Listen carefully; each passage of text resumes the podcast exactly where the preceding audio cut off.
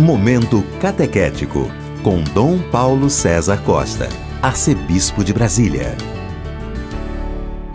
Amados e amadas de Deus, estamos celebrando esta sexta-feira da primeira semana do Tempo Comum.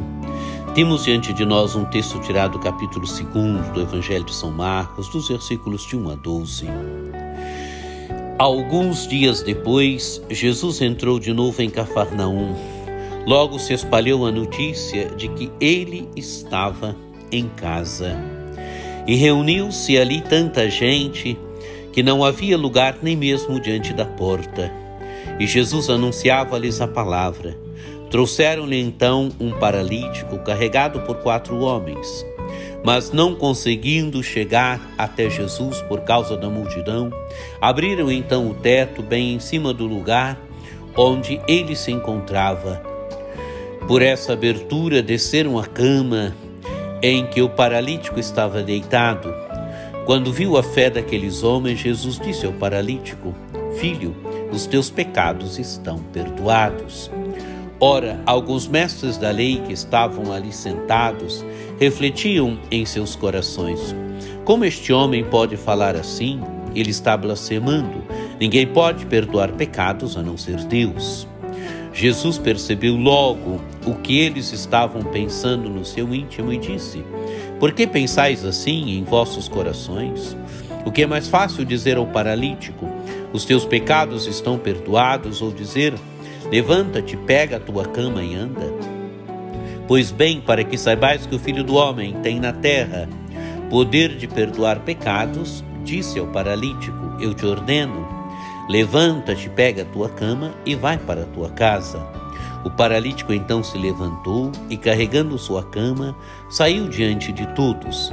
E ficaram todos admirados e louvavam a Deus, dizendo: Nunca vimos uma coisa assim. Amados e amadas de Deus, temos de novo Jesus em movimento. Jesus que, alguns dias depois, Jesus entrou de novo em Cafarnaum. Jesus que vai de aldeia em aldeia, cidade em cidade, e agora retorna a, a Cafarnaum. E logo a notícia se espalhou de que Jesus estava em casa. Então se reuniu ali tanta gente que não havia lugar nem mesmo diante da porta. E o que fazia Jesus? Anunciava a palavra.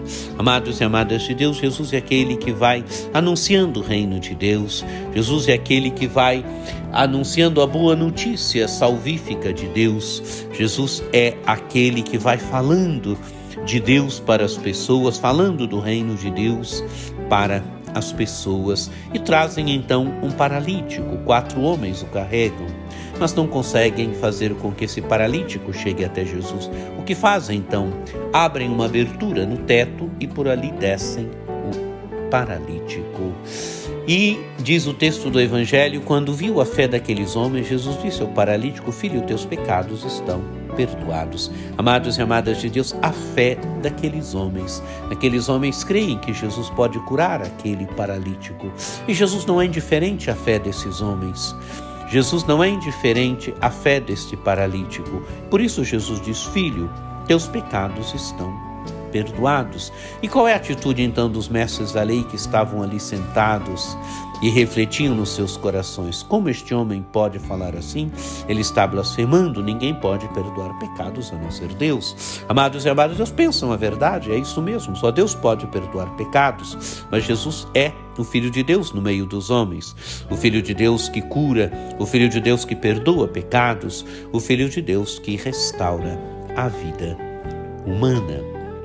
E Jesus então percebe logo o que estavam pensando no coração e diz: Por que pensais assim em vossos corações? O que é mais fácil dizer ao paralítico: Os teus pecados estão perdoados? Ou dizer: Levanta-te, pega a tua cama e anda.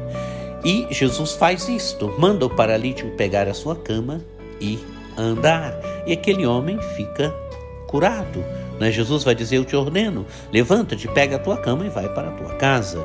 E diz o texto bíblico: o paralítico então se levantou e, carregando sua cama, saiu adiante de todos. Amados e amadas, Deus Jesus cura aquele homem, ele é paralítico, agora Jesus o cura. E qual é a atitude de, do povo? ficam admirados e louvam a Deus. Nunca vimos uma coisa assim. Louvam a Deus por, por aquilo que Deus está fazendo no meio. Amados e amadas de Deus, admiremos também aquilo que Jesus faz, deixemos com que o seu amor chegue ao nosso coração, nos perdoe, nos cure, nos restaure. Ele quer fazer isso conosco também. Que você tenha um dia muito abençoado, que por intercessão de Nossa Senhora Aparecida, desça sobre todos vós a bênção do Deus Todo-Poderoso, que é Pai e Filho e Espírito Santo. Amém.